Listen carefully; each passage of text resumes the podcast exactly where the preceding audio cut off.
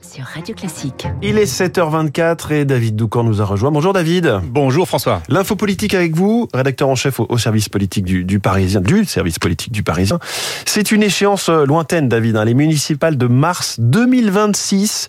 Mais, mais la conquête de Paris est dès aujourd'hui dans toutes les têtes, y compris dans celle du président de la République. Oui, absolument. Emmanuel Macron a passé quelques consignes. Constatant que l'hôtel de ville génère de nombreuses ambitions dans son camp, il a demandé à ce que les uns et les autres s'organisent dès maintenant parce qu'il y a foule sur la ligne de départ. Les ministres Gabriel Attal et Clément Beaune, euh, par exemple, qui s'exaspèrent mutuellement euh, ces derniers temps, mais aussi euh, Olivia Grégoire et Marlène Schiappa, toutes deux très actives sur la scène parisienne. Vous vous organisez comme vous voulez, mais je ne veux pas que se reproduise le même bordel qu'en 2020, a-t-il lâché euh, dans un langage fleuri euh, devant l'un des impétrants, selon euh, les informations de l'ami Olivier Beaumont du Parisien. Si on n'est pas foutu de partir unis et solidaires, alors on n'y arrivera pas.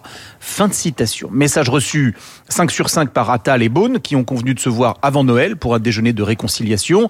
Autre initiative pour préparer le terrain, tous les deux mois environ, des apérodinatoires sont organisés par Renaissance avec les autres partenaires parisiens de la majorité, Modem, Horizon, histoire de créer puis d'entretenir euh, du collectif et de la cohésion. Et pourquoi partir si tôt? Ben Parce que la catastrophe de 2020 reste dans toutes les têtes macronistes comme une anomalie. Pour deux raisons. D'abord le bilan, objectivement mauvais euh, d'Anne Hidalgo dans le domaine des transports, de la propreté, de la sécurité, l'anarchie des travaux, la gestion de l'argent public avec une dette euh, considérable, Vélib, Autolib, bon j'arrête là l'énumération. Ensuite, les scores canons d'Emmanuel Macron et ses candidats aux législatives dans la capitale en 2017. Il y avait un boulevard, comme on dit. Et pourtant, la maire fut réélue. En cause, les divisions internes avec la dissidence de Cédric Villani, l'impréparation de Benjamin Griveaux, qui aurait dû anticiper que ses frasques privées euh, faisaient de lui un candidat fragile. Et enfin, la Bérésina avec sa remplaçante Agnès Buzyn, dont on sait qu'elle y était allée à reculons. En 2022, Macron obtient 35% des voix à Paris au premier tour, Hidalgo seulement 2%. C'est encore plus cruel en voix, 372 000 pour Macron, seulement 22 000 pour la maire en place, Anne Hidalgo. Donc le terrain électoral reste propice. Comme en 2017, Emmanuel Macron ne pourra pas se représenter en 2027, mais il apprécierait que son camp prenne le bastion parisien en 2026. On ne sait pas si le macronisme survivra à Emmanuel Macron au niveau national. En attendant, le président aimerait qu'il s'installe à Paris.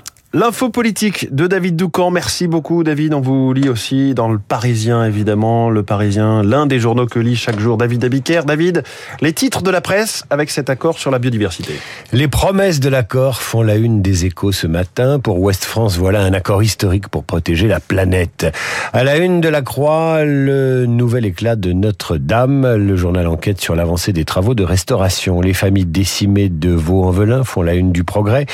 Sinon, le foot ne lâche pas la Merci les Bleus, titre la dépêche du midi. Merci aux légendes, c'est le Parisien. Un immense merci, c'est le Télégramme. Quant au Figaro, il titre cap sur l'euro.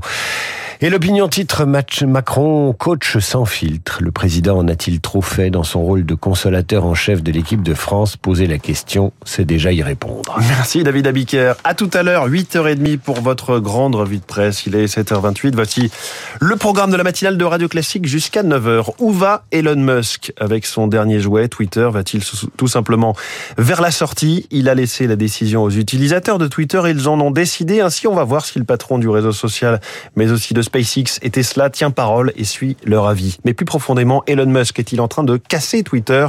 Ses récentes orientations sont inquiétantes. On va les analyser avec Asma Mala, enseignante à Sciences Po, spécialiste de la géopolitique du numérique avec nous dans les spécialistes en 10 minutes. Un pianiste virtuose et parfois peu académique aussi, un morceau d'histoire au programme du journal imprévisible de Marc Bourreau à 8h moins le quart, qui revient sur la vie exceptionnelle et très longue d'Arthur Rubinstein.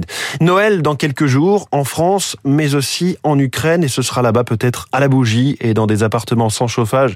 Nous serons dans les stars de l'info avec un témoin de premier plan de ce quotidien de la population ukrainienne, la journaliste Tetiana Ogarkova en ligne avec nous de, Kiev. Elle, elle fait partie des journalistes hein, à l'Ukraine Crisis Media Center. Elle sera avec nous à 8h15. Enfin, Esprit Libre avec aujourd'hui les éditorialistes Bruno Jeudi et Hervé Gattegno à 8h40 pour parler de ce triomphe des Bleus du foot hier soir à Paris. Ce qui était moins triomphal, c'était donc Emmanuel Macron la veille auprès de Kylian Mbappé. Les esprits libres y reviennent, mais aussi Guillaume Tabar pour son édito politique à 8h10. Pour le moment, il est 7h29.